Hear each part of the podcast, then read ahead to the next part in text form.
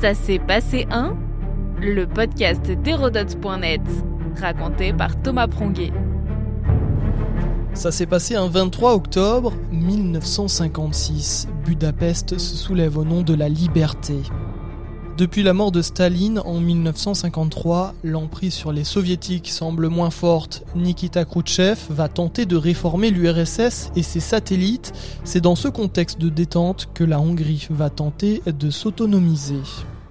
Huit mois plus tôt, en février 1956, Nikita Khrouchtchev, premier secrétaire du Parti communiste, critique directement Staline dans un rapport secret au 20e congrès du parti à Moscou.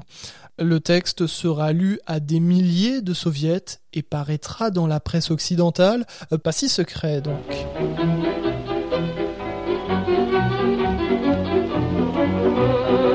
Au printemps 1956, un vent nouveau semble souffler sur les démocraties populaires.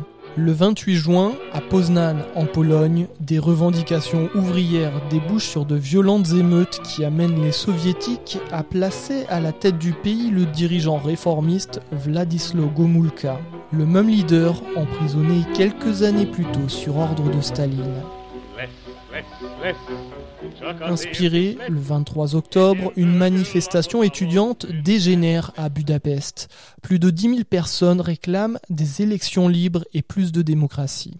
Les Hongrois souhaitent le retour d'un des leurs à la présidence du Conseil, Imre Nagy, un communiste modéré expulsé du pouvoir un an plus tôt pour ses positions trop libérales.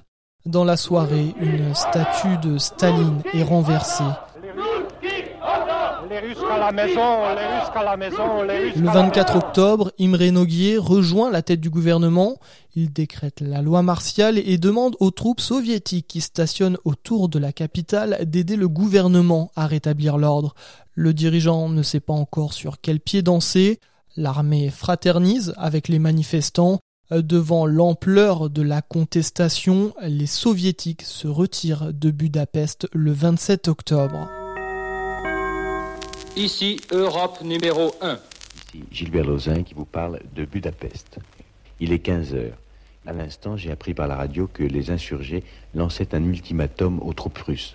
Vous avez 12 heures pour évacuer Budapest, vient d'annoncer un speaker. Le 30 octobre, l'URSS est prête à négocier avec le gouvernement autour du pluralisme politique.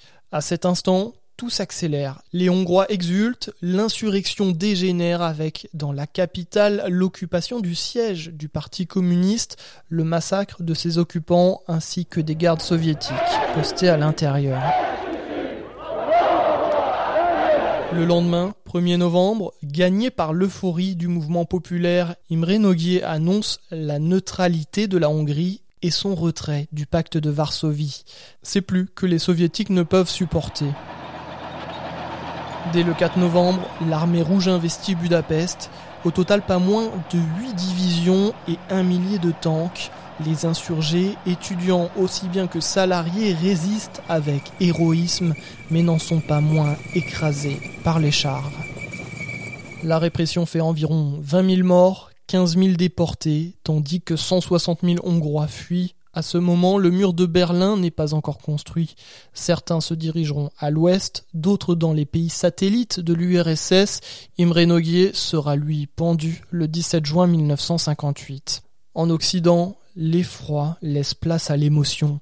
Pendant toute la durée des événements, la station Radio Free Europe, créée par la CIA, encourage les Hongrois à l'insurrection, les assurant que les armées occidentales seraient à leur côté en cas d'intervention militaire soviétique, il n'en sera rien.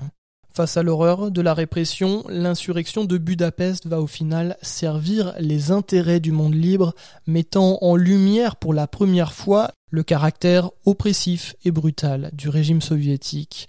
L'événement va aussi mettre fin aux velléités des autres démocraties populaires pendant un temps le 23 octobre est aujourd'hui fête nationale en Hongrie.